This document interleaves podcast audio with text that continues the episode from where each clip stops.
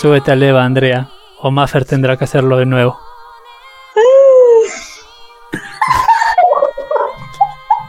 Está bien, lo haré.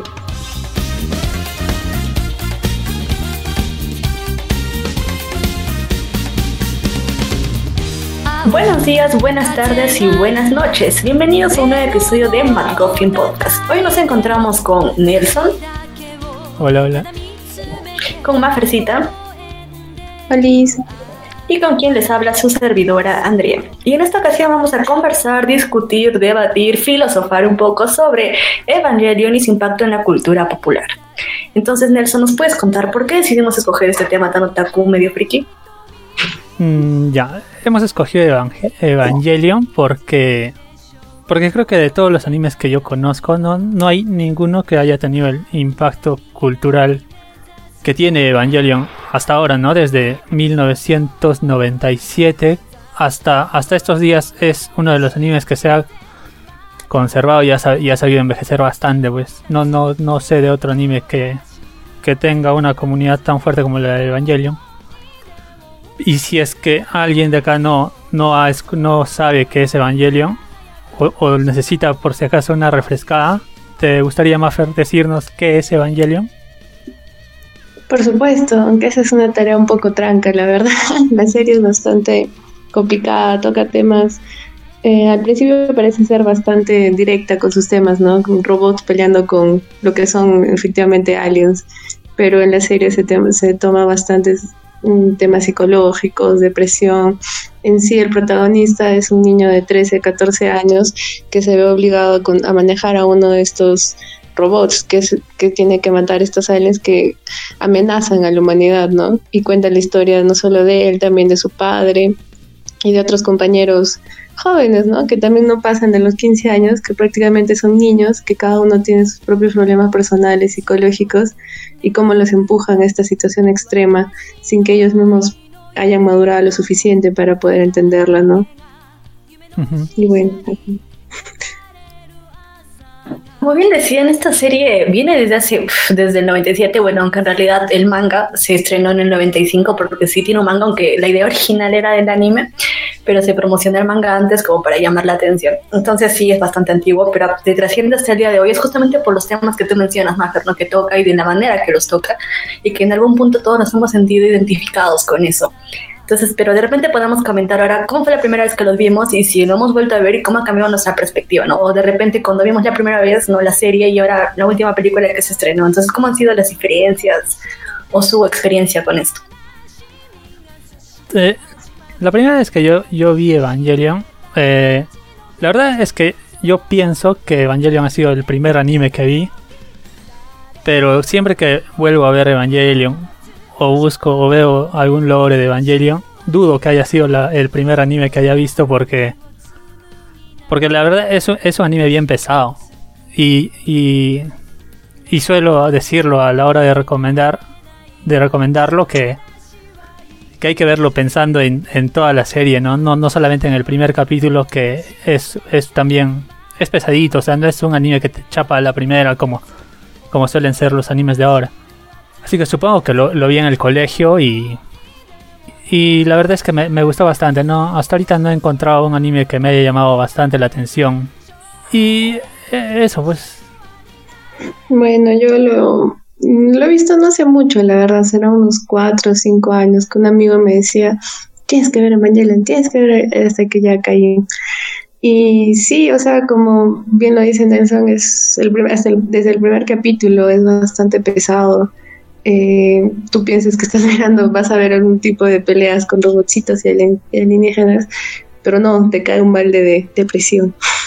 Entonces, hay que ir bastante con la mentalidad de no es algo ligero, no, no hacer una experiencia como que la más fácil de ver, ya que son, por más de que sea una historia increíble de cosas que eh, no voy a decir en la vida van a pasar, nunca sabe, pero son tan lejanas a nuestra realidad que dices, ah, ¿cómo te vas a sentir identificado con una historia así, no? Pero luego te das cuenta de los problemas de los protagonistas, cómo es que se sienten, cómo, cómo se basa más en, en la historia de las personas y de sus sentimientos, más de que el contexto en el que están, que sí, o sea, golpea bastante fuerte, ¿no? Y bueno, yo hace cuatro años he visto la serie y las dos películas, las originales, se pueden decir. Y recién esta semana me, me he puesto a ver las cuatro películas así en una para poder hacer, grabar este capítulo y es como que eh, mantiene la esencia. Hay cambios, de que hay cambios, hay cambios, pero la esencia la mantiene, que es son los protagonistas. Siempre lo más importante es la los protagonistas más que la historia. A mí, en mi caso, pasa algo curioso, porque yo lo vi en secundaria y yo no soy como Nelson que niega mi realidad, yo sí soy otaku. Entonces, yo estaba acostumbrada a ver el shonen. Entonces, cuando vi Evangelion fue como un cambio bien drástico en mi género de anime, porque estaba diciendo, ya van a pelearse, porque pensé que era del género mecha. Y resulta que no, pues porque es un género psicológico. Entonces a mí me sorprendió bastante la forma en la que presentaba al protagonista. No, no era el chico que se metía a pelear, que decía voy a salvar al mundo y voy a hacer todo por todos. Sino era chico que tenía miedo, que estaba asustado, que tenía sus problemas. Y cuando lo vi en secundaria, un poco como que al inicio renegaba y no me enganchaba tanto porque era joven y impresionable. Entonces, pero ahora que lo he vuelto a ver y después de estudiar mi carrera, psicología, lo comencé a comprender mucho más, entender los personajes, los traumas que habían pasado, el por qué se comportaba cada uno de cierta manera. Incluso eh, viendo ahora la última película, dije, sí, es el final correcto, el desarrollo de los personajes, de repente no sido el mejor, o veces es un poco confuso, pero creo que ha sido una forma correcta en la narrativa que se ha llevado. Eh, y justo como estamos hablando de lo de la primera, de lo de la primera vez que hemos visto Evangelion, estaba pensando en toda la gente que está viendo por primera vez Evangelion en Netflix y ya todo, todo acá, o sea, la calidad y todo.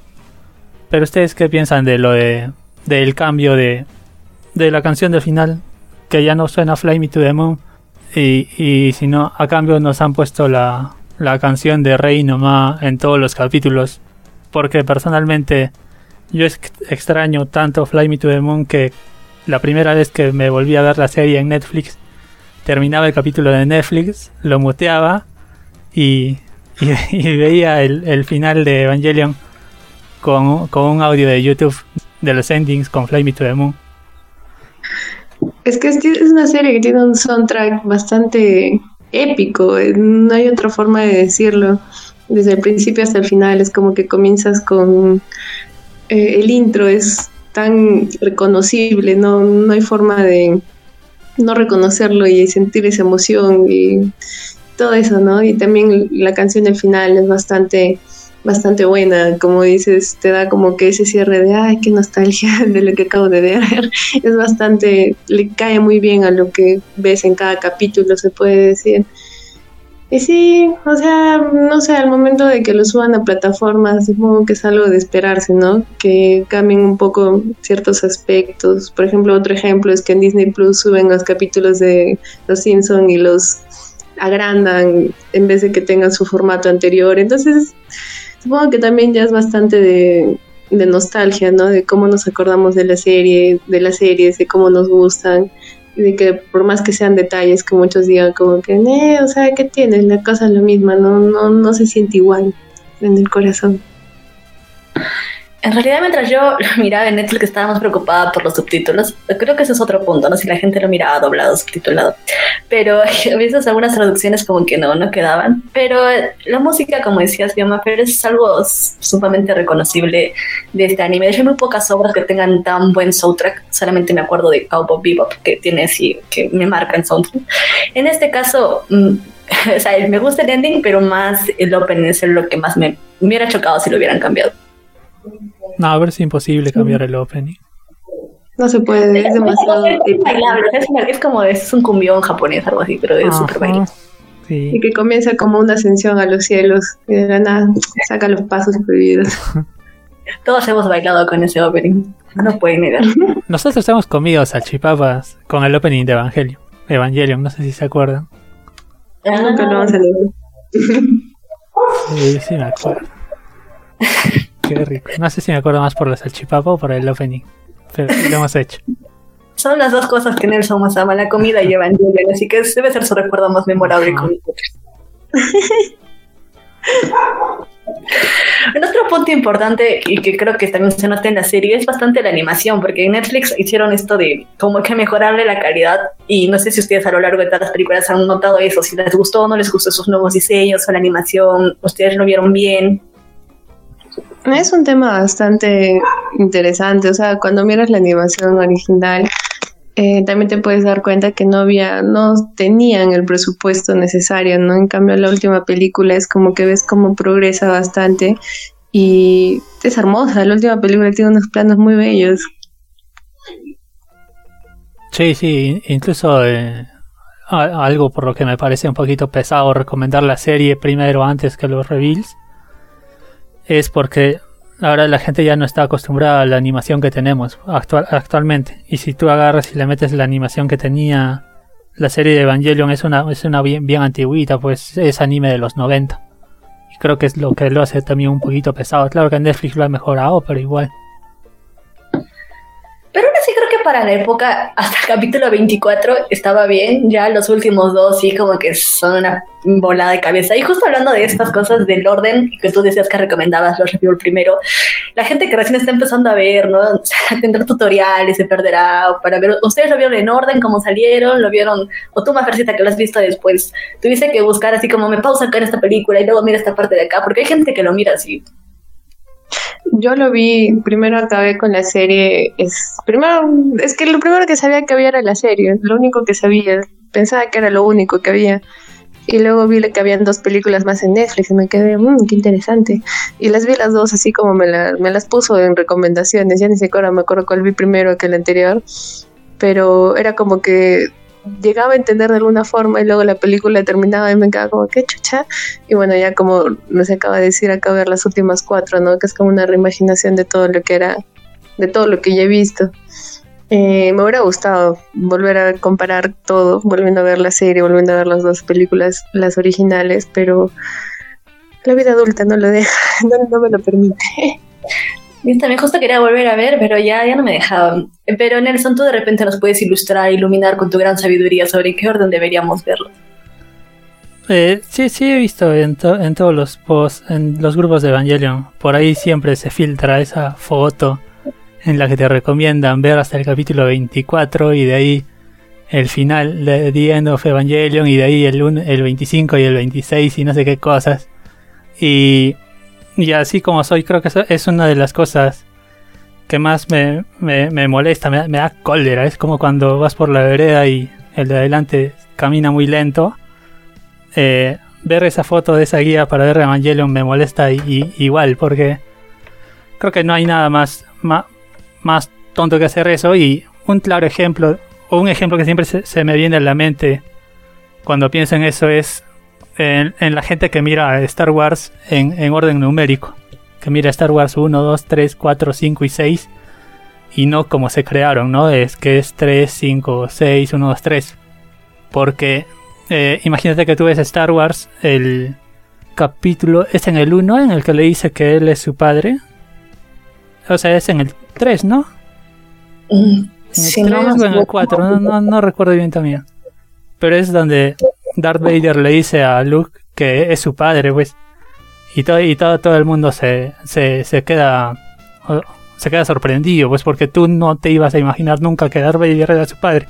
Pero si lo ves en orden numérico, ya te has pasado viendo tres películas que te van diciendo que Darth Vader es el padre de Luke Skywalker. Y la verdad no sé qué emoción puedes sentir cuando, cuando ves al final esa escena que es un icono ya de la cultura popular. Y creo que lo mismo pasa con Evangelion y con cualquier otra saga que, que tenga un orden especial, no, e, no específicamente numérico. Y, y, por eso, por eso, o sea, es lo que menos recomiendo es ver uno de esos dichosos órdenes como para entender mejor cuando en realidad lo único que hacen es marear a los, a los demás. Pero yo creo que tiene un punto válido, o sea, porque a veces Evangelion, hay que reconocerlo, es bien, es un poco complejo de entender y cuando quieres mirarlo en orden, es como que, ¿y esto cuándo pasó? ¿Y esto pasó antes? Y de hecho, recién viendo la última película, creo que algunos por fin han comprendido algunas cosas. Pero para ir viendo un poquito más el tema de la cronología, ¿cuál es la, para ustedes, no? O sea, estamos con la serie, luego viendo las películas y luego viene el review. O sea, ¿cuál es la diferencia o cómo es esta bueno, esta línea cronológica con, con, el Rebuild y la serie original. Mm, bueno, sí, al principio es lo mismo, ¿no? El, el inicio se puede decir de ambas. Ya un poco más va difiriendo cuando, por ejemplo, la, la presencia del cuarto personaje o el cuarto, bueno, sería el cuarto o el quinto piloto, que es Mari Iscariote. Iscariote no tiene otro nombre, ¿no? Pero al final este, de la última película le ponen, le dicen que ese es su nombre verdadero, se puede decir. Más que todo esa era la más, la mayor diferencia, ¿no? Y en realidad, y no sé si de repente podemos debatir en este punto, en especial con la última película, que eh, no era como que, o sea, porque ese, cuando se dio esta, que iban a ver estas películas, esta reconstrucción, algunos pensaron que era un remake, pero luego con la última película que ha salido es como que dicen que es como diferentes líneas temporales, como si hubieran vivido varias vidas, incluso cuando Kaworu le dice, no, um, no está hablando con Shinji, y con él, ay, siempre se me olvida el nombre de Kaji. Entonces, ¿se confirma esa teoría o no se confirma esa teoría? Mm, es, es, que más que teoría es el mismo título el que te lo dice, pues el rebuild es una reconstrucción. Eh, y hasta, hasta donde yo sé, porque no, he leído el manga. Eh, y la verdad no, no me veo nunca leyendo un manga. Pero no, no, no porque no me gusten, ah, sino que, pucha, leer en blanco y negro me, me marearía bastante. Pero hasta donde yo sé, en, según, según los mangas, eh, es, es un loop, ¿no? Al final de The End of Evangelion agarran y, él desea que sea un mundo. Él desea un mundo diferente, es un mundo en el que está más feliz y todo. Eh, su, su, misma alma se ha desarrollado, pero él nunca desea que no hayan Evas. Y, por eso es que de ahí nace Reveal, con un Shinji mucho más desarrollado, personajes también. E incluso con vestigios, ¿no? Ves vestigios de lo que ha sido la, serie y The End of Evangelion eh, durante todo el Reveal eh, que es el mar rojo, las estatuas de, los Evas en serie y todo eso. O sea, es, es, es como las almas son infinitas, ¿no? Un alma no se crea ni se destruye, solo se transforma. Y por e, eso es lo que vemos a Shinji en un nuevo mundo. Qué comentario filosófico, Nelson. Justo de eso, también estaba leyendo un poco, sobre que la primera cuando o sea, Rey dice ¿no? que fue un deseo, él cuestiona, o sucumbe a la soledad y cuestiona su capacidad y quiere estar solo y como que se queda con Azuka. Y en el segundo, con esta nueva vida, o sea, Kaworu eh, le pide, no, pide tu deseo, chico, le dice, y él ahora ya con una mentalidad más madura, con haber, supongo que haber curado sus problemas, su alma, él ya pide un deseo para que sean felices todos, ¿no? Y dice al final que, que vemos.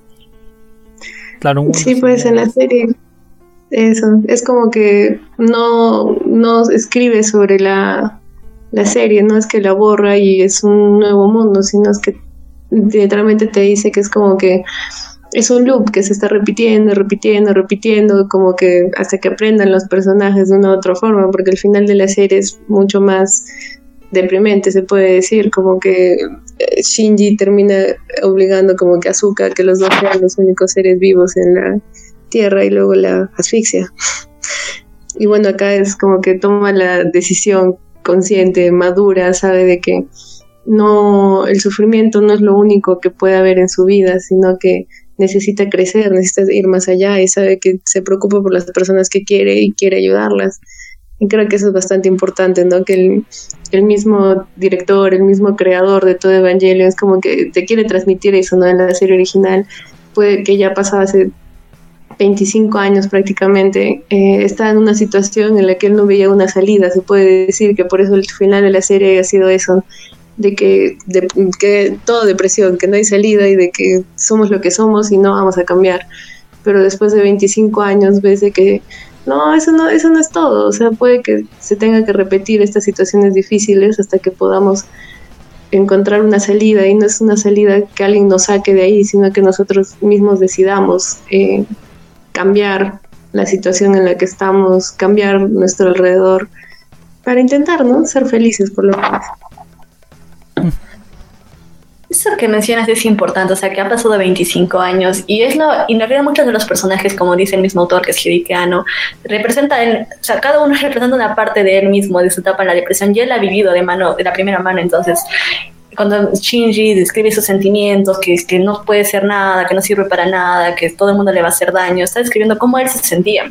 Pero ahora el mismo autor ha superado también sus problemas Y esta obra no quiere que sea vista como, oh, la depresión y la miro, me voy a cortar las venas, porque muchos cuando terminan de ver Evangelion dicen, ah, no me deprimiste, ¿para qué me mandas este anime? Me pone triste, me pone a pensar de mi vida, que no sirve. Pero ese no es el mensaje final, o sea, para mí ese no es el mensaje final, es para mí la obra habla sobre superación, sobre sanar de uno mismo, sobre la salud mental, y la importancia de aceptarse y aceptar el pasado que tenemos. O no sé si ustedes de repente tienen otra interpretación de la obra. Sí, no, justo estaba viendo eh, el documental de que se ha hecho para esta última película y en una parte le preguntaban a, a Iriaki si, si se sentía orgulloso por Evangelion y The Evangelion. Creo que en sí por todo Evangelion le pregunta. Y él dice que no, incluso pide disculpas a la gente que sea sentido, o sea, que, que le ha chocado Evangelion, que le ha hecho mal Evangelion y si es que a alguien le ha hecho bien, que, que, que bacán el contento, pero que no se siente para nada orgulloso de Evangelion. Y creo que es algo fácil de ver también en cualquier comunidad de Evangelion donde ves que la mayoría, no, no la mayoría ya, pero muchas personas dicen he visto Evangelion y ahora me siento deprimido, que... O sea, piensan, se, se, se reflejan en el Shinji deprimido, pero no se reflejan en el Shinji que crece, porque incluso en The End of Evangelion y Evangelion, es, sí vemos a un Shinji deprimido en todos los capítulos, pero, pero al final crece, pues. No crece como, sea, como ha crecido ahora en el reveal, tanto, pero es un Shinji que supera sus problemas, que aprende a quererse él mismo. Y creo que al final ese debería ser el mensaje que cada uno tome de Evangelion. No que, ay, quiero ser el Shinji deprimido. Pero incluso sí, o sea, Shinji deprimido tiene una justificación, porque yo me acuerdo que es uno de los personajes que a mí más me gusta como protagonista, como prota. Y siempre me paraba, o peleándome con la gente, defendiéndolo, porque decían, a ese llorón, que no hace nada, pero luego digo, piensa, mano, piensa, tiene 14, 13 años, su mamá falleció, su padre no le hacía caso, tiene problemas emocionales para socializar, o sea, ¿tú cómo estarías realmente? Ustedes, como Shinji, como protagonista, ¿qué les parece? Me parece muy bueno, la verdad, la representación de... Es un niño, pues, está pasando recién a la adolescencia, es como que tú en la, adolescente, en la adolescencia, ¿para qué te sientes preparado? Te dice que no, tu enamorado y te, te estás poniendo a llorar. no me vengas, este pobre muchacho le están obligando, en primera que tiene problemas de abandono terribles porque su padre es un desgraciado. Y eso también es algo que hace muy bien la última película, ¿no? No como que la redención del personaje del padre, porque puta ha hecho muchas cosas malas, pero por lo menos el poder entender cómo el dolor y la soledad dañan tanto, ¿no? Y cómo eh, puedes ver reflejado a Shinji en su padre, que el padre de Shinji, Gendo, Gendo, sí, ¿no? Eh, dejó que esta soledad y esta tristeza lo, lo consumiera, no le importó que podría arrastrar a muchas personas eh, su a su muerte solamente porque él quería conseguir algo, ¿no? Que bueno, ya spoiler, quería ver a su esposa de nuevo, que se había muerto. Pero ahí ves la diferencia de Shinji, ¿no? Al final cómo crece como personaje, porque en toda la serie y en todas estas películas se puede ver cómo él se ve muy dispuesto a dejarse consumir por esta soledad, por esta depresión, por este dolor como su padre lo hizo cuando murió su esposa, ¿no? Y él te cuenta de que cuando él, que era una persona solitaria, que no le importaba nada hasta que conoció a, a, su esposa. Sí, sí, sobre todo decía lo de, lo de Shinji deprimido, que no hay que reflejarse en el Shinji deprimido. Porque, o sea, creo que también es fácil ver que tiene que Shinji tiene un problema y, y si es que tú mismo disiernes o te das cuenta que Shinji tiene un problema y que tú tienes un problema similar, o sea, pues, o sea, te estás dando cuenta que tienes ese problema y que hay forma de superarlo. No, no digo que bien, bien Evangelion te vas a curar de la depresión, pero, pero son, son, son muestras. Es, es, es que puedes, puedes darte cuenta que, que hay algo ahí que hay que solucionar. Porque incluso sí, sí entiendo todo, todo el, el drama que, que tiene Shinji encima, ¿no? En la, en la última película eh, hay una parte que, de la que te contaba el otro día, en la que hasta me, da cólera cómo, cómo trataba el, el papá de, de Toji en, en una escena en la que están Toji, Sensuke y su papá en la mesa tomando un, trago y, Shinji estaba ahí todo, todo acurrucado en una esquina no llorando, pero ahí sufriendo solito y el viejo agarra y le dice que, que es un mal agradecido por estar ahí llorando y y, me, me, me, me, daba cólera, me da, eh, era como que no, déjalo, pobre Shinji, está triste, pero o sea, no, no, no, es forma de tratar a una persona así. Es una persona que está con problemas. Creo que ese es otro punto fuerte de la película que en el que podríamos sacar un buen mensaje, que es sobre entender a las personas que también pasan por estos problemas, ¿no? Y no tanto ensimismarnos y decir, bueno, yo estoy bien y los demás que me importa y los juzgo y los critico y quiero que se comporten como yo quiero. Entonces también nos puede hacer un poco concientizar sobre eso, sobre que cuando alguien está de esa manera, no lo puedo presionar, tengo que darle ese espacio, tengo que entenderlo y no es como que ah, cuando eres alguien triste, no, ya deja de estar triste, o sea, no es así de fácil, o deja de estar ansioso, ya se te va a pasar. O le mando una cachetada y dice, hombre, no, no, no es así, sino que tienes que tratar de ponerte en la posición de otra persona, así, ya es el poder de la empatía. Y y, y compréndelo por lo que está pasando. Esto de la empatía es un chiste interno para los que los escuchan. Entonces, eso es un poco un mensaje muy importante que yo saco de la obra. Y hablando de otros personajes traumados, porque creo que todos ahí tienen un problema, ¿qué piensan de Asuka?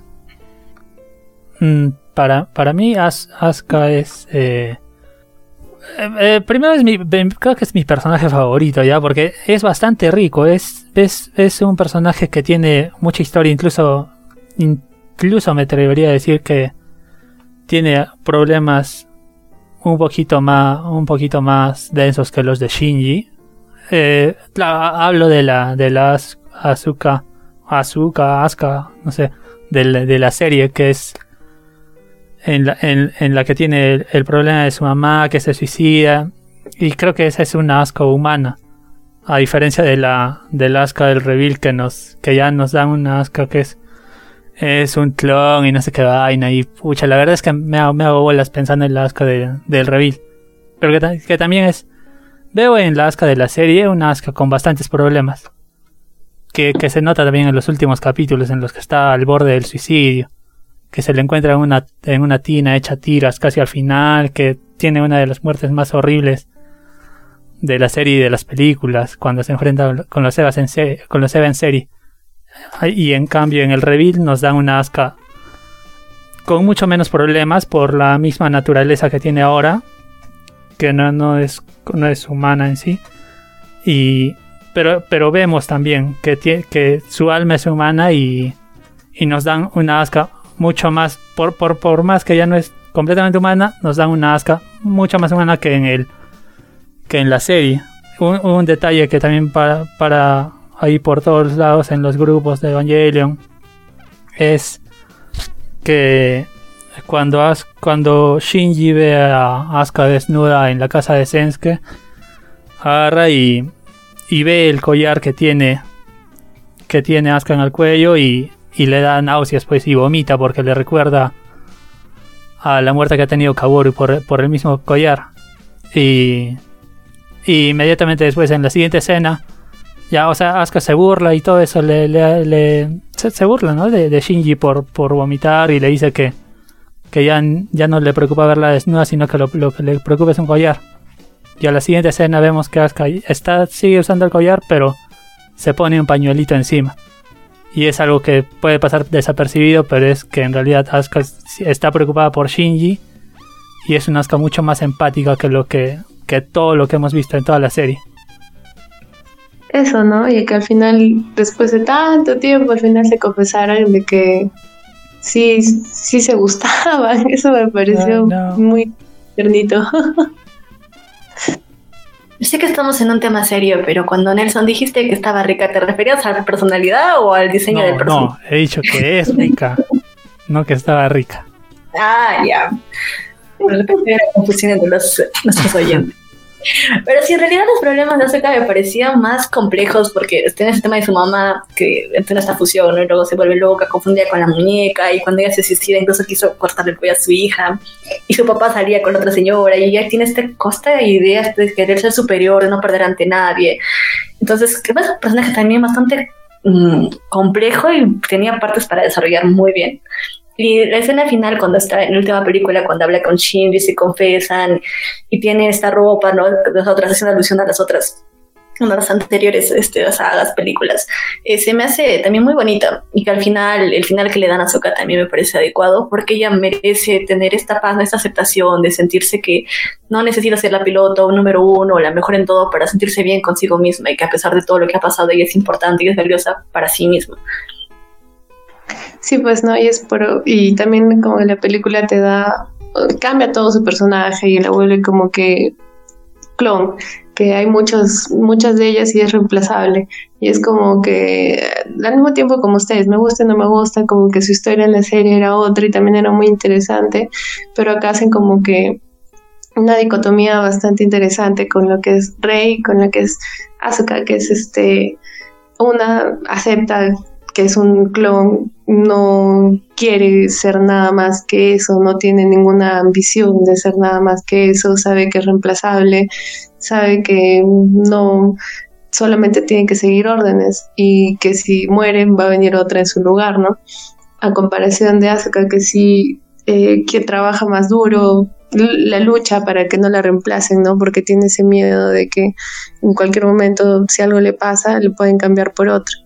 Entonces eso también me pareció bastante interesante que haga la película, como que los dos caras de la moneda y al final te la cambian, ¿no? Porque, o sea, lo que dices, eh, que no aprende de que no tiene que ser nada más que ella misma y que la gente la va a querer así y Rey aprende todo lo contrario, que ella puede ser, puede ser feliz, que tiene una vida que puede aprender y la gente la puede apreciar por lo que es y no simplemente con lo que puede hacer, ¿no? Y eso es bastante, me parece bastante interesante que lo hagan en la última. Y en realidad podríamos hablar de todos los personajes de Evangelion, porque creo que eso es algo muy representativo de su obra también, que cada personaje es muy interesante. Pero ¿cuál es su personaje favorito? no Porque no podemos pasarnos hablando de todos los personajes o que querramos. Mendelssohn creo que es Asuka, ¿ya dijiste? Sí, sí, es Asuka y... Eh, como para acotar un poquito, eh, algunos se, se, quejan de que en la, en la, última película no se le ha tratado bien a Asuka, que no se le ha dado el desarrollo que se le ha dado a otros personajes como a Rikyu, que de de pregunta en pregunta se ha ganado creo el corazón de todos esta última, esta última rey.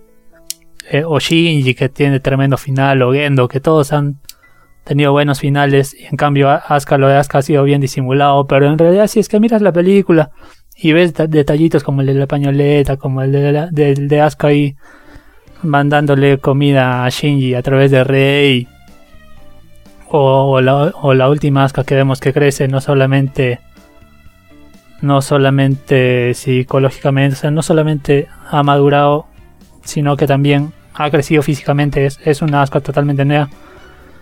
Creo que sí, sí, sí se le da un buen desarrollo a Asuka, sino que está mucho más, mucho más escondidito. ¿No hay otro personaje que te guste así? ¿O el segundo lugar por ahí? Mm, eh, eh, me, me, llama bastante la atención Yui, que siempre, siempre que veo algún video o información nueva sobre Yui y Kari, la, la mamá de Shinji, trato de aprender más, que es, ha sido, en realidad no sé, conoce si es que ha sido una mujer sumamente ambiciosa y visionaria o, o, se, o, o tenía otros fines. Pero lo, único que sabemos de ella es que al final sí quedó como un monumento de la humanidad, de la humanidad ahí flotando en el universo para siempre. Qué interesante, no esperaba que te gustara ese personaje entre todos. Mafercita, tú. Mm, bueno, entre mis personajes favoritos eh, me gusta mucho Shinji. Eh, cómo crece y todo eso. Bueno, ya, ya más o menos lo he explicado. Y otro de mis favoritos este, siempre ha sido, tengo un lugar bien suave por este personaje, es este Misato. No sé, me encanta esa mujer, me parece muy chévere, a pesar de que también tenga todos sus problemas y todas sus bebadas. Es como que es, a pesar de que pueda parecer muy inmadura, eh, que tenga sus problemas, el alcoholismo es un, un gran problema. Eh, como que al momento de ser comandante, era comandante, ¿no? Eh, no, no dudaba, ¿no? Y era como que por más que era graciosa, por más que distraída y todo lo que, todo lo que sea, en ese momento eh, se notaba que era una buena líder. Y eso como que aumenta bastante en la última película, que fue como que un cambio, ¿no? Que la ves y está toda seria y ¿y qué pasaba? ¿por qué estás así? ¿Qué te pasó? Y bueno, ya sabes qué es lo que ha pasado, porque su personalidad ha cambiado tanto, pero aún así al final de la película eh, tiene un sacrificio. A mí me, sí me gustó, me dio mucha pena. Tal vez, como dicen la historia, eh, le pasó muy por encima. Me hubiera gustado ver más de su personaje y todo lo, todo lo que hizo, por ejemplo, la nueva, la nueva fundación que creó, cómo ayudaba a la gente y cómo es que luchaba contra NERS, ¿no? Pero bueno, en sí la película no, es de ella, sino es de los chiquitos y es comprensible. Pero aún así me parece un personaje bastante interesante que siempre está ahí como que en el trasfondo de toda la historia, ayudando a que esta avance y siempre queriendo hacer el bien, ¿no?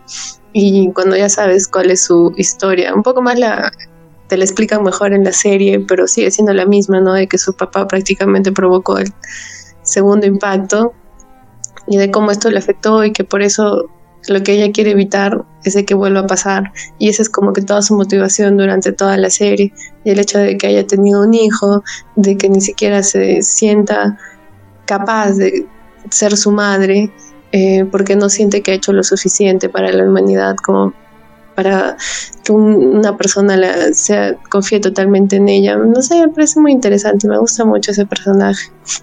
Sí, sí, y, creo que una de las partes que más nos ha chocado a todos es ver a Misato en 2.22 toda contenta que los unía a los tres pilotos, que al final le dice a Shinji que haga las cosas por él y no por otros. Y es una Misato así que, quiere bastante a todos. Y de ahí llegó 333 con una Misato súper fría que, que ni que miraba a Shinji de reojo y todo el mundo se preguntaba qué ha pasado en esos 14 años que le han hecho a mi Misato. Era horrible. Sí, también sufrí bastante cuando vi la película. Es como que, no, sonríe, chaval, así no eres tú. Es un personaje, como mencionan, pero yo siempre que me acuerdo de que veo a Misato, me acuerdo del complejo de Edipo de Freud. Es que justo hablaba con mi amigo que es psicoanalista y él le mencionaba, pero es que ella literal después de estar con Kylie le dice, eres, o sea, que le recordaba a su padre y es como que sí, te lo dije, sí existe. O sea, me parece interesante y siempre que me acuerdo de Misato termino acordándome del complejo de Edipo. Pero este, mi personaje favorito, eh, raro que sea es Kaworu y no, no porque me guste yo y chipea a Shinji con Kaworu, no, sino que me gusta, o sea, para empezar es guapo, es churro, o sea, serán pues gráficos, entonces lo que tú quieras, pero es churro ya. Y tiene esta sensualidad cuando camina y habla. Mm, a, Kaworu lo, lo, idearon así, o sea, a la hora de crearlo dijeron que sea guapo. O sea, ha, ha sido hecho para, no ha sido hecho solamente para conocer a Shinji, sino que ha sido hecho para que te guste. Agradecida con el de arriba entonces por tremendo. Pero también me gusta mucho su personaje. Él hace un personaje muy noble. Es el vínculo entre los ángeles, entre los humanos. Y esa frase, ¿no? Que se estaba destinado a conocerte. O sea, me hace muy, no sé, muy lindo sus interacciones con Shinji. También cuando. También se hace un personaje muy triste porque cuando está hablando este película le dice que le estaba viendo todas estas vidas por Shinji, por hacerlo feliz. El otro le dice, no, no era por Shinji, era por ti, porque tú buscas tu felicidad por medio de él. Y dije, ah, no, entonces me hizo pensar mucho, ¿no? Que a veces hay personas que tratan de ser felices por medio de otros o no encuentran su felicidad en uno mismo y tienen que buscar en otras personas, aferrarse a algo porque sienten que no tienen un propósito, una vida, o que ellos no son merecedores de eso.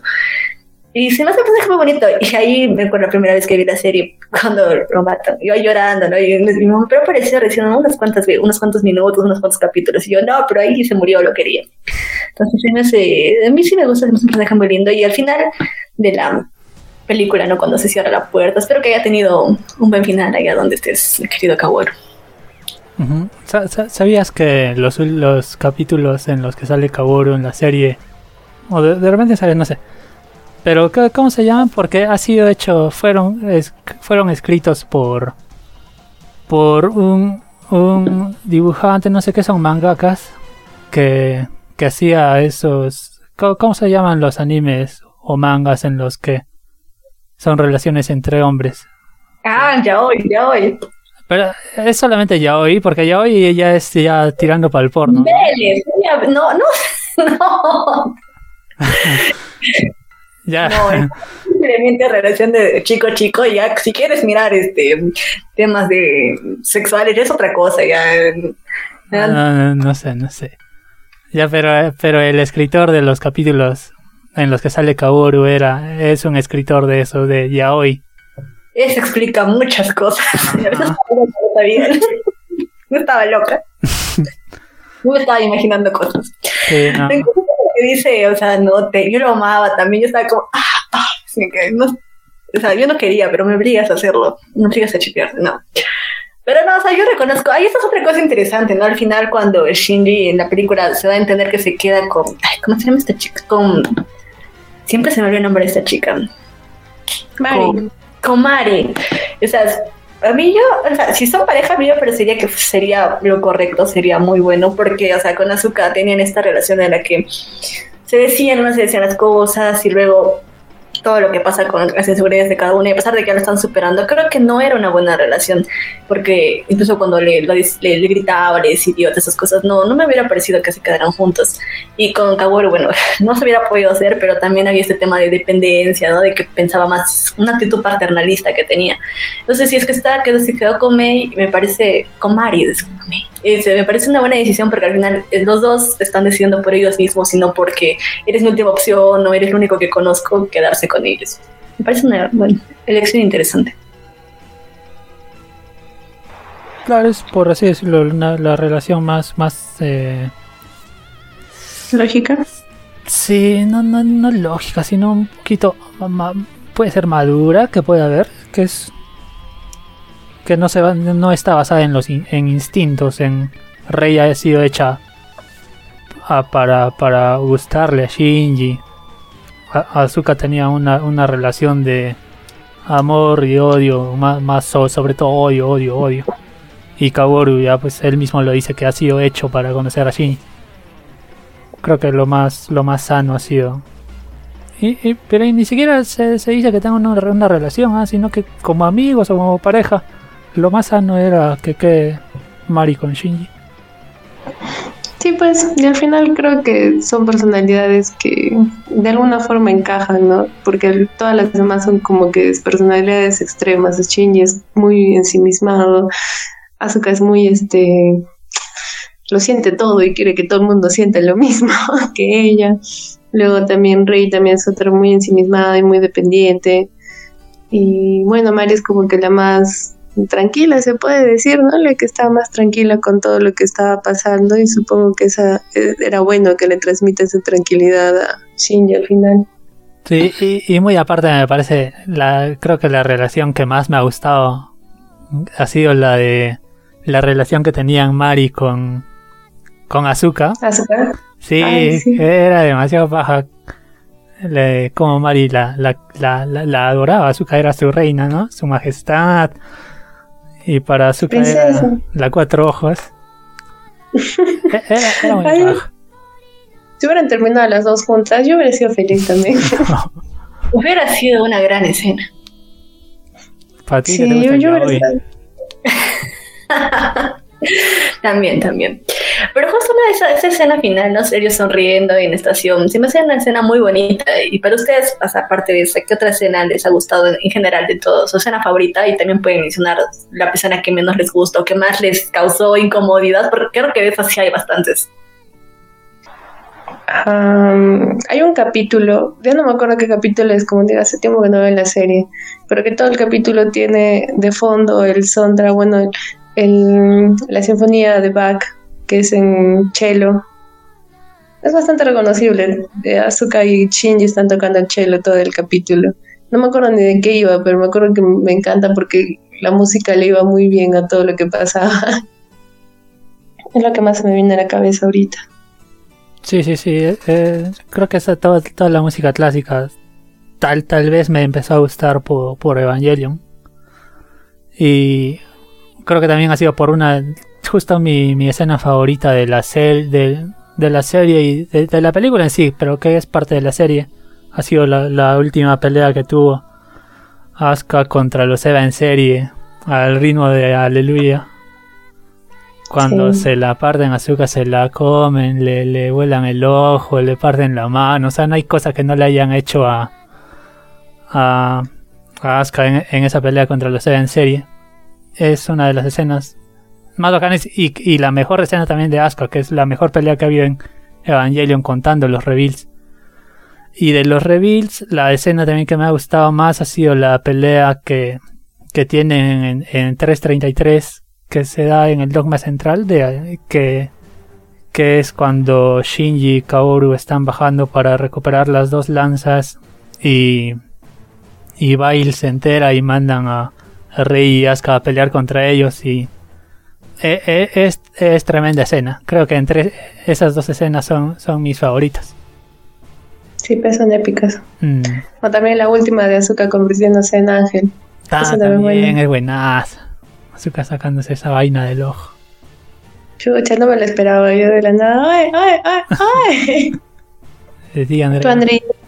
Creo que la escena que más me impactó y más me gustó fue cuando él iba, o sea, se vuelve en berserker y se come al ángel. O sea, se me hizo muy brutal esa escena cuando la vi por primera vez. Y más que una escena, a mí me gusta mucho el título, siempre lo digo, el del capítulo 25, 26, 26 es el último, si no me equivoco, el de la bestia que pedía amor a gritos desde el centro del mundo. Me gusta mucho el título, o sea, no sé, suena bonito, suena una frase bastante impactante, que se puede hacer con muchas cosas. Y justo hoy día averiguando me enteré que era, estaba basado, tomaba de referencia un cuento que se llamaba La bestia que gritaba amor en el corazón, la bestia que gritaba amor en el corazón del universo de Harlan Ellison. Y lo leí porque, y en verdad creo que están bastante, no relacionados, pero puedo entender por qué lo tomó de referencia. Este cuento habla sobre el origen de la maldad. Y es una cosa así que estás leyendo y de repente se pasa otro arco argumental en el futuro y luego regresa al pasado y hay dragones y alienígenas, pero en realidad es muy bueno, lo recomiendo. Pero sí habla un poco sobre lo que es este, la humanidad y perder un poco, perderte a ti mismo y ser egoísta al mismo tiempo, pero también habla sobre el origen, ¿no? Está del- de, de lo malo que hay en el mundo, así que sería probablemente lo más interesante. ¿Y algún momento incómodo que ustedes hayan visto? Porque yo, yo siempre recuerdo esa escena de Shinji con Asuka, creo que saben a esa- qué escena me refiero. Y que- Sí, ¿verdad? ¿Cuál de todas? En la que Ah, se que, ah acordé. No, no es la que se chapa, tú sí me entiendes más ver la escena de que se me estuvo ahí. Ah, del hospital. Sí, Ah, sí.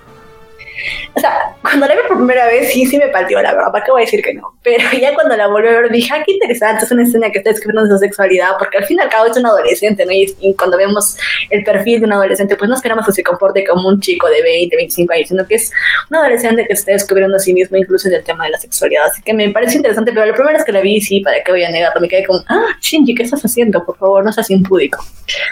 Pero. Pero sí. No, no sé, no- nunca voy a tener de- terminar de, de digerir esa escena. Por eso que está ahí hecha tiras en coma y Ay, me da risa como lo- los memes de la serie ponen este al director, sí, le falta culos. Por más que sea una serie, hay un poquito de exceso. Sí, creo que se pasaron. O sea, no, no, no se pasaron ya, porque en, en realidad lo advierten, ¿no? Ah, ca- cada, final del reveal dicen, y más fanservice en la siguiente. Y parece chiste, pero ves la siguiente película y de verdad fue ahí el doble de fanservice. Y acá en, y en 3 más 1 hay, fucha, hay fanservice a por montones. Y eh, creo que se podría prescindir un poquito de fanservice, pero ya está, pues. Sí, pues, no sé, ya es algo característico porque ya viene desde la serie, ¿no? Entonces, como que ya sabes qué esperar, pero aún así es como que era necesaria esa toma desde el foto. Totalmente necesario. Es más para la trama. Sí, considerando que he visto otros animes shonen que sí son bien descarados, yo diría que ha sido bastante decente todavía este el fanservice de este anime, así que Abuelita, ¿qué miras en tu tiempo libre? Y es un clásico ya, un clásico. Y justo, Sí, pues. como que mencionabas de los memes, creo que el meme que más me acuerdo de Evangelion es el de Feliz Jueves. Realmente, creo que Nelson no los- en sus estados sube todos los jueves. Es como que tengo que esperar su, su GIF, su video del Feliz Jueves. Lo tienen, si no lo tienen agregado, esa es la verdad. ¿Sí o no, Nelson? Sí, sí, estoy obligado a sentirme feliz los jueves, por lo menos en la mañana. Ya llega viernes. Ajá. Si leo Mira, ya pues, que pongo feliz jueves es porque estoy feliz, ese ratito aunque sea, pero estoy. Pero sí, ¿sabes la historia detrás de, del meme? Cuéntanos, por favor, para la gente aquí que no, que no conoce de dónde No, sale. no Nelson, por favor, ilumínanos. Ya el feliz jueves es la, básicamente la historia de una señora, esas que te, esa, esa, la tía que te pone tu imagen de piolín deseándote que Dios te bendiga. Así una señora que agarró y en, cierto grupo de compra y ventas puso su hermosa imagen y puso su, su feliz jueves. Quiero ser la primera en desearte feliz jueves. Y agarró y chapó el, primer GIF que encontró y puso el, GIF de Azuquita corriendo para desearte un feliz jueves, que en realidad es la Azuquita que en la serie está corriendo para, para decirle a su mamá que no, no sé qué, creo que saca una buena nota en el examen, algo así. Y encuentra a su mamá colgada en el, en el cuarto y en el cuarto y es el trauma pues que mueve a Azuka durante toda la serie. Así que lo que vemos es uh, una Azukita deseándonos un feliz jueves mientras está corriendo a ver a su mamá muerta colgando en el techo. ah, estas historias no se pueden inventar. Sí, no. Pero fue con toda la buena intención, ¿no? Y ahora siempre que me, cuando me, me, me, mato de risa, porque en trasfondo en realidad es bastante triste, pero ya es gracioso. Cuando, cuando vuelva a ver el anime voy a reír cuando mire esa escena. no, no puedes. Y la gente, ¿no? Algo estaba viendo por primera vez. ¿Por qué te estás riendo? no, no le no ya para ir finalizando, creo que un tema también interesante que veo de Evangelion bastante son las teorías locas que se lanza a la gente, porque como digo, tiene bastantes interpretaciones, cada uno puede lanzar su teoría de por qué pasa esto, otra cosa, pero hay algunas teorías bien locas, no sé si ustedes han escuchado alguna por ahí. También unos videitos ahí para prepararme. Eh, pero sí, eh, creo que la con la que más me quedo es como, no es una reinterpretación ni tampoco es como una historia nueva, sino, creo que ya lo dije antes, ¿no? Es como el director, el creador intenta expresar como que es un loop, ¿no? De personas que eh, se encuentran en situaciones difíciles, eh, están sufriendo depresión, abandono, todos estos problemas que se ven muy bien retratados en la serie y de cómo un niño se le ve obligado a tomar una decisión y la primera vez no toma una buena decisión y ahora en la película te das cuenta cómo ha crecido, cómo qué tan diferente es. Y sí, en la serie como que eso se ve en el, capítulo 26 de que se acepte todo esto en la instrumentalización humana, pero es como que un desarrollo de personaje un poco más rápido, se puede decir, un poco más brusco, de alguna forma el hecho de que se acepte, que se quiere, que se ame, todo esto por el estilo. Pero en la película es un poco más natural, un poco más orgánico, que ves después de todo lo que le ha pasado en la tercera película, está, traumado, o sea, no hay otra forma de decirlo, está traumado. Cuando ve el collar en el cuello de, Azuka es como que vomita porque no puede, no puede hablar, no quiere comer, no quiere saber nada de nadie, no quiere que nadie se preocupe por él porque ya es consciente del daño que ha hecho e inclusive intentando reparar ese daño ha hecho más daño, entonces es, un niño que simplemente no, no encuentra paz, pero puedes ver cómo en lo que no hizo la serie es el demostrarle cuando barre y, le, y él se pone a llorar y le dice, ¿por qué? ¿Por qué estás acá? ¿Qué haces acá? ¿Qué quieres conmigo? Déjame en paz. Y le dice, porque te queremos. Y es algo tan simple como eso, ¿no? No es que cambie porque los demás lo quieren, sino de que quiere hacerlo por los demás, porque lo quieren y quiere cambiar por esa, por esa razón, ¿no? Y es un desarrollo un poco más lento, pero es hasta un poco más creíble, ¿no? De que está bien, o sea, soy un niño, todo esto que me ha pasado y los mismos, mismos amigos crecidos con otra perspectiva le dicen, ¿no? Lo que pasó, el casi tercer impacto, es sí, ha sido devastador y nuestras vidas son difíciles después de todo esto, pero no todo es malo y no todo es tu culpa, porque de cierta manera también quisiste ayudarnos y también de otra forma lo causaste. Sí, pero tenías 14 años, 13 años, no es tu culpa, o sea, te han puesto mucho peso en tu espalda, no, no puedes echarte la culpa por eso, no puedes arrastrarlo toda tu vida. Y eso, no sé, me gustó bastante. Sí, creo que y todo, todo eso que dices no, nos, nos lo arregla justamente Rei Q cuando, cuando va a buscar a Shinji y Shinji le, le, pregunta a modo de reclamo que por qué todos, todos lo quieren o están tratando de ayudarlos. Sí, porque él siente que no merece ningún tipo de ayuda y afecto porque según él él ha causado todo eso. Y le, pregunta, ¿no? Le grita que por qué, por qué están ayudándome y Rey, Rey lo agarra y le dice, porque te queremos.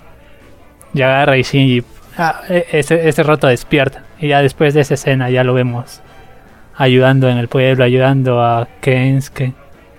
Y, y, y lo cambia, ¿no? Porque, porque entiende, pues, yo en realidad, este, no sé, ustedes tienen teorías bonitas, ahora me siento mal por andar buscando huevadas, pero estaba leyendo la parte baja de internet, creo, la parte oscura. Y había gente bien volada, y entonces es una teoría incluso lo, lo relacionada con Gravity Falls, así terrible, pero había una con la que dije, ¿qué te pasa, amigo? Primero era sobre el beso de adultos que le da Misato a Shinji de The End of Evangelion, que o sea, se puede ser interpretado por varios fans de distintas maneras. Para algunos, o sea, para mí fue un incentivo para darle valor a Shinji, pero por otros fue su declaración de amor y hacen sus fanarts de ellos. O sea, yo como, no, amiga, date cuenta que está pasando, ¿no? Eso sí, y el otro es sobre el proyecto de complementación humana, que para algunos estaba bien, ¿no? Y te justifican y dicen, sí, debería haber salido, que hubiera sido un buen plan. Son, son este tipo de gente que estaba de acuerdo con que Thanos exterminara a mitad del mundo, son esa misma gente. Entonces, sí, siempre me ando... No sé qué piensan de esas teorías, la verdad. Hay gente de todo tipo en el mundo. Mm, es que, es que lo del beso de adultos era en realidad era Misato tratando de mostrarle el amor a Shinji, el amor que tenía por Shinji pero de la manera que ella conocía, ¿no? Es, es, es una, una persona que conoce el afecto a través de, de, de, una forma sexual, por así decirlo, y ella trata en ese momento y en, y en otro momento cuando... No, no, no, recuerdo bien en qué escena trata de tomarle la mano a Shinji como para que esté bien. Y Shinji se, se aleja, pero es porque Misato piensa que, que en ese momento lo que le ayudaría a Shinji es es un, un amor así sexual. ¿sí? Y no, no, es porque le tenga ganas a Shinji, sino que es porque ella piensa que eso le va a hacer bien.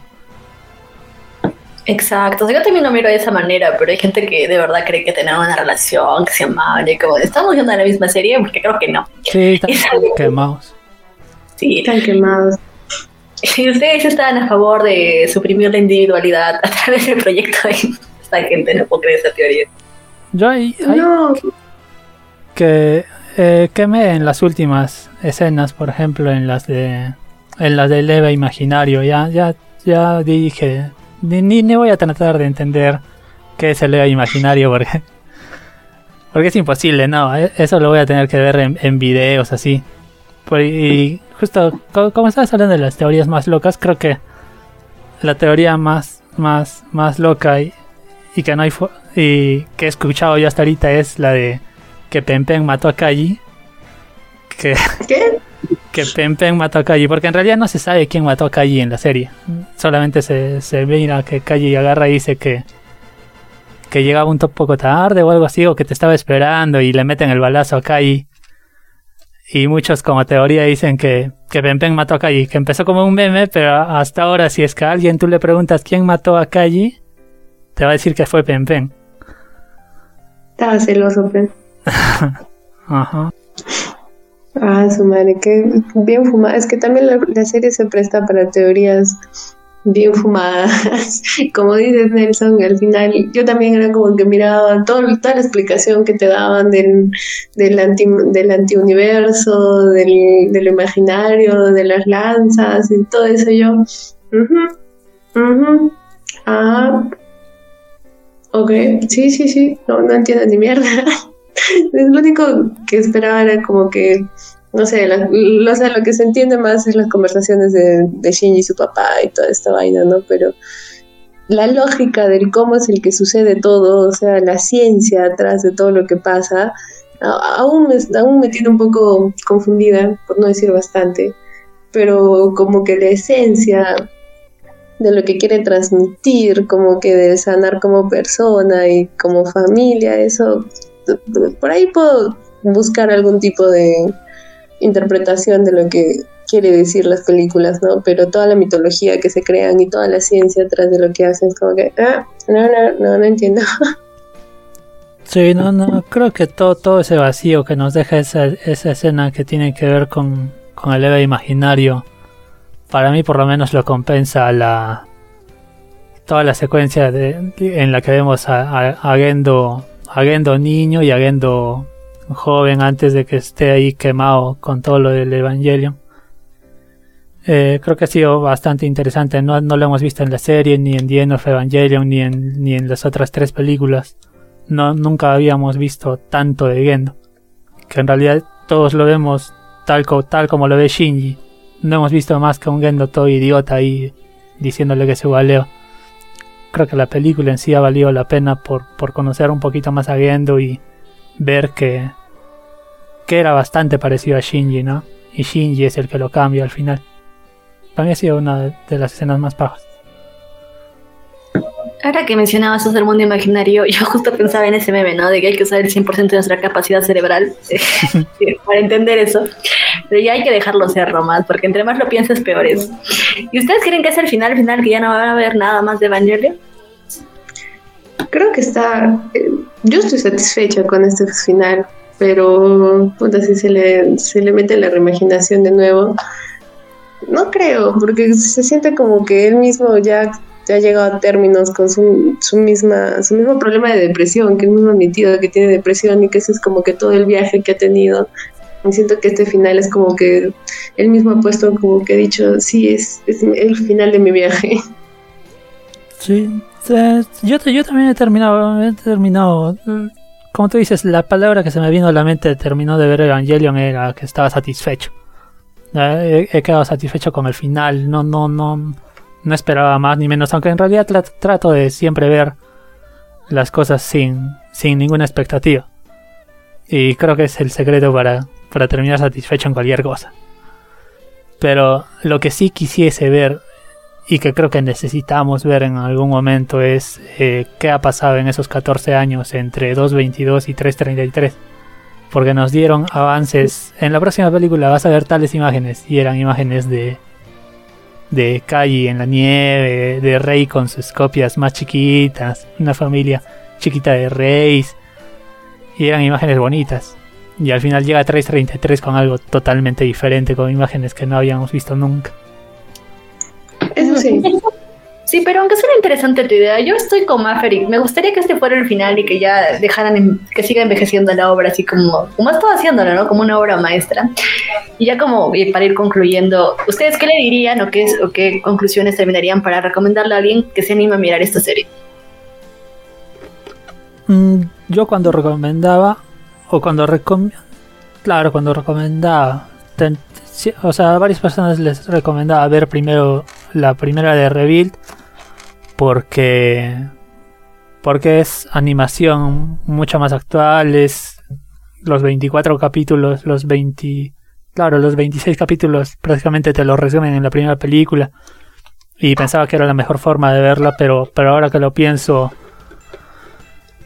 debe ser muy difícil entender la primera película, un resumen de los, 25, de los 26 capítulos en un par de horas. No, no sé cómo alguien podría entenderlo. Así que mi mejor recomendación sería ver la serie tal, tal como ha salido todo, ¿no? Pero convéncelos, Nelson, convence la serie, por favor, convéncelos. Es que, es que, es que mi, mi, mi, mi, mi cuerpo es prueba de que Evangelion es bueno, de que yo amo Evangelion. Es si Evangelion fuese una flaca, yo me casaría con ella. Es algo así. Sinceramente todo. Sí, sí, no. Después cuando Es, es el primer anime que he visto y, y creo que es el mejor. tengo cuántos tengo. No, claro, solo tengo dos tatuajes, pero planeo hacerme más y todos con la temática de Evangelion. Por mí. Chismea, no, Nelson, chismea, chismea, ¿qué tatuajes? Te, tengo los dos, tengo los, mis dos ángeles favoritos, que es Ramiel Chan, que es el, si es que no, si es que no lo recuerdan, es el cubito azul. Oh, ese es bravazo. Sí, ese que en el reveal sobre todo se transforma con una, una vaina así geométrica lo que grita, no sé, que también es un grito así medio raro. Y tengo el de la serie que es... Eh, ah, de, él se me va el nombre. Pero es ese ángel que es como una... Como una esfera blanco y negro. Que es el que agarra, que es en sí el primer ángel que se intenta comunicar con los humanos. Que se intenta comunicar con Shinji cuando se lo traga y y que en vez de comunicarse tranquilamente agarra y le hace tiras en la cabeza a Shinji y lo deja de acá. Tengo esos dos ángeles. Siempre se mala con los nombres, ¿no será Leliel? ¿Leliel? Ya, sí, creo que es Leliel. A ver. Eh, vale, le chantea una, por fin. Yo hasta Sí, hace sí. una semana no tenía el nombre de Los Ángeles. Y yo, puta, tenía el nombre. El, el- Ah, no te llamabas Angelito 1, Angelito 2, tenías tanto. No, yo- esa huevadita cuadrada, ese. pon- ponerle números es peor. Ahorita te haces más bolas. Con los nombres. este, Pero lo reconoces nomás, pues es el 1, el 2, el 3, yo creo que es más fácil. no, no sé. Yo lo, yo lo veo tranca.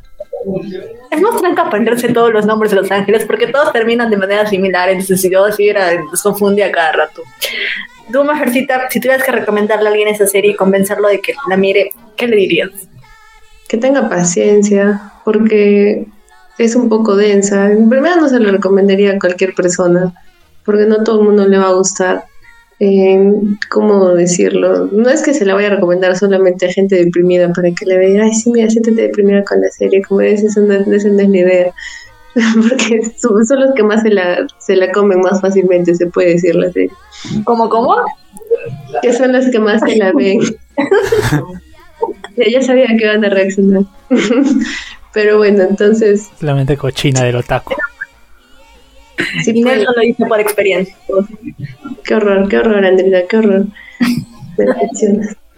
Bueno, y que tengan paciencia nomás, porque en sí son personajes bastante humanos y que no... Que tengan paciencia, es mi mayor recomendación, porque me gusta mucho también la serie, me ha marcado bastante. ¿Para qué?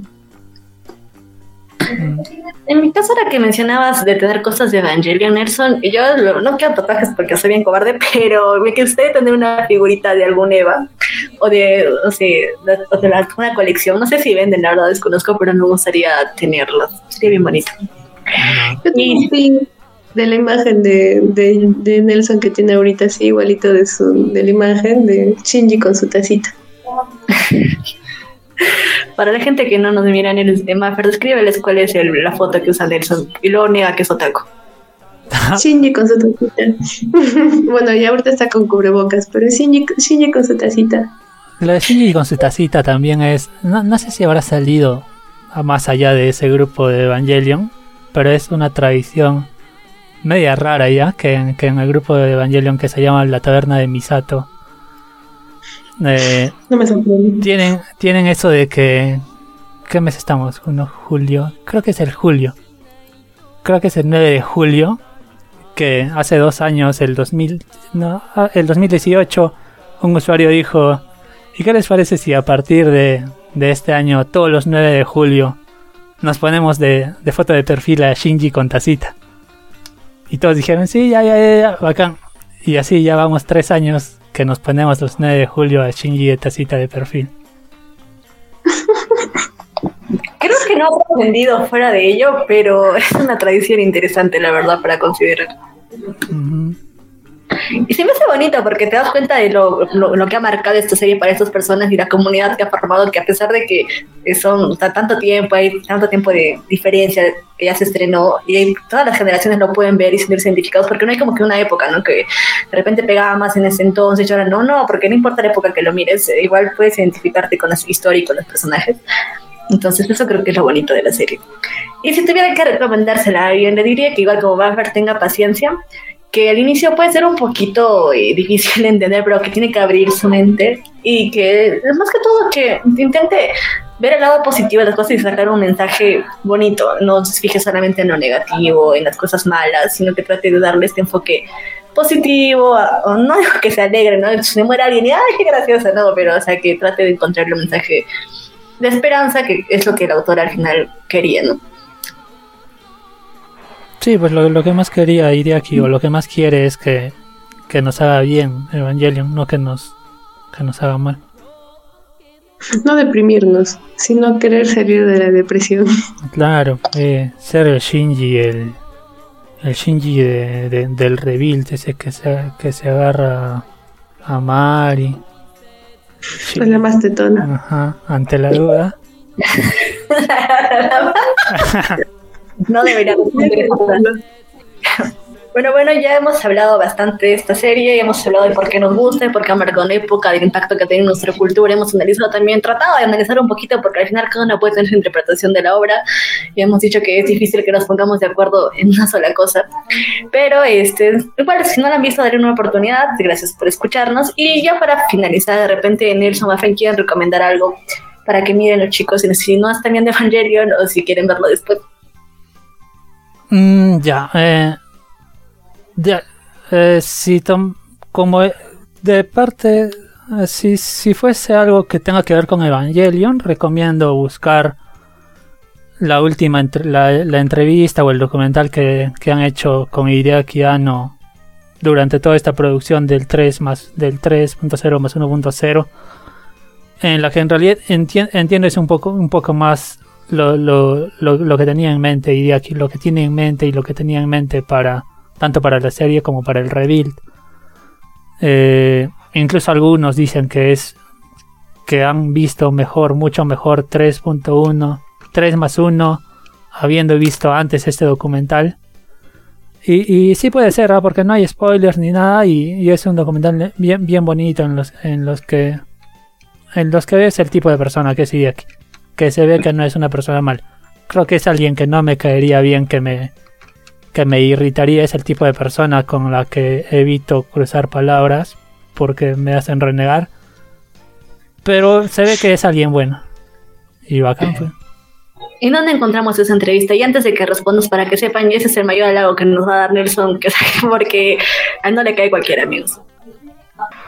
Eh, la, entrevista la, encuentras en Facebook, como el documental, un documental recortado y y, ya después pirateado lo, lo, puedes encontrar también por torrents, porque supuestamente ha, o sea, ha salido para Amazon de, de Japón. Está ahí liberado el tráiler, que son dos, son dos partes de 50 minutos.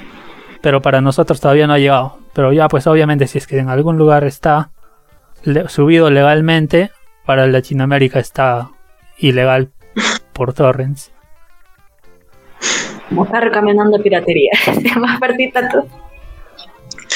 Eh, a una serie, un, algo parecido. Bueno, algo de anime. No, no miro tanto anime porque, eh, no sé, son muy largas las series.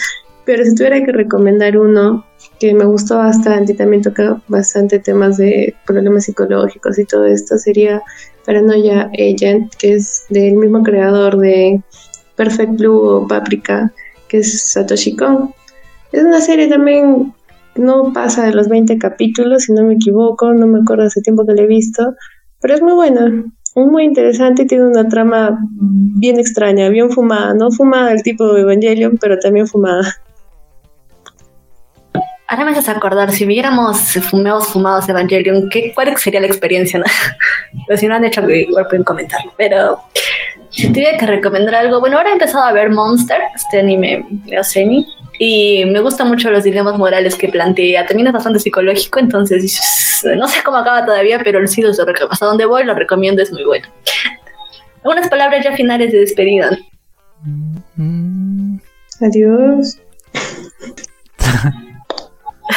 Eh, yo pienso que si, si, es que ven Evangelion y, y alguno siente que el mensaje es o se sienten deprimidos de ver, después de ver Evangelion es porque lo están viendo mal. Tienen que verlo de nuevo, verlo de nuevo hasta que hasta que les quede la enseñanza. Que hay que ser, hay que ser. Eh, la serie nos dice que hay que ser felices con, con nosotros mismos, nos enseña a querernos y el reveal nos enseña a querer a los demás. O sino que te llamen para que se peleen con cuchillos. Qué bonita frase, Nelson. No, me ha gustado lo que has dicho. No voy a citar Nelson 2021. A ver, cita tú. Eh, también, es que de verdad, mm, no sé, a veces eh, estamos en lugares muy oscuros y como que queremos reflejarnos en los personajes más oscuros y creer que no hay solución y utilizar esto como algún tipo de excusa, ¿no? Y, y, eso, como dice Nelson, ¿no? De que el mismo creador se arrepiente de que para muchas personas este haya sido el caso y que por eso no le gusta su propia creación porque siente que que él, o sea, lo que él quería transmitir era esperanza a las personas, pero que al final muchas personas hayan tomado su trabajo y lo hayan convertido como que en una excusa o un motor de su propia depresión, ¿no? Que no es así. El director lo que, lo que quiere, lo que espera, lo que desea para todos es que nos demos cuenta de que uno sí valemos la pena, que merecemos ser felices y merecemos amar a los demás y a intentar hacerlos felices. En realidad son bonitos mensajes los que han dicho. Yo me voy a ir más por el lado del dinero, así que si te identificas con algún personaje de Evangelion, puedes llamarlo con la mentira. Este, si te identificas con algún personaje de Evangelion, este, de verdad busca ayuda. Como dicen, no es normal sentirse así y uno tiene que pensar en su salud mental. La salud mental es muy importante, en especial en esta época. Así que de verdad sí soy psicóloga, pero busquen, pero busquen ayuda. Pueden llamar a Andrés, pero eh, a mi amigo hay compañero, pero este, no, busquen ayuda. sí, la hago Pero amigos, de verdad busquen ayuda, no se queden solos, no se sienten, no se aíslen. Tienen que buscar, no está mal sentirse así, pero está mal que nos quedemos así, que no busquemos salir de ese, de ese, de ese pozo, de ese hoyo, de esa depresión. Y que eso ha sido todo por el día de hoy. Muchas gracias por escucharnos, como siempre pueden seguirnos en Spotify, en nuestras redes sociales igual. Así que nos vemos hasta el próximo episodio. Bye bye. Chao, chao, cuídense. Adiós. Feliz jueves. And every play among the stars. Let me see what spring is like on Jupiter and Mars.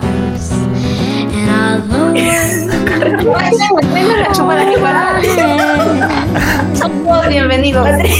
Ahorita venga. No, de verdad. Nelson, venga. ¿Qué? Que vengan a mi casa.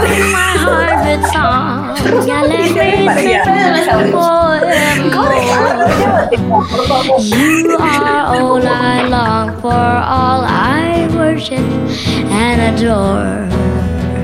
In other words, please be true.